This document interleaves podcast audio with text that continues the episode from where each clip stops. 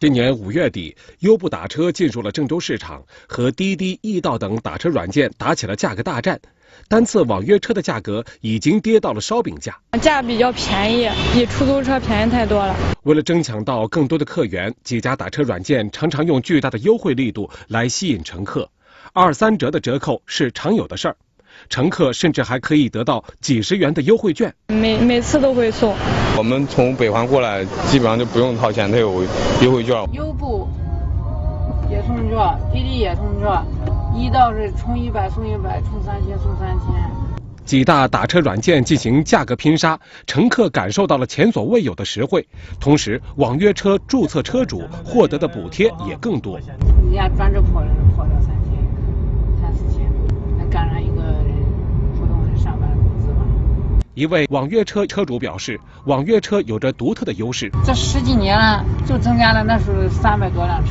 你现在滴滴在郑州有差不多五万注册用户，你想解决解决多少打车困难？网约车竞争的不亦乐乎，租车司机们却开始大呼吃不消了。哎，你客都是拉不完了。现在这有的光跑十来公里，有的甚甚至有的上上午的话，有的光跑十几二十公里不见人，都拉不住人了。从二零一四年开始，滴滴打车开始在郑州流行开来。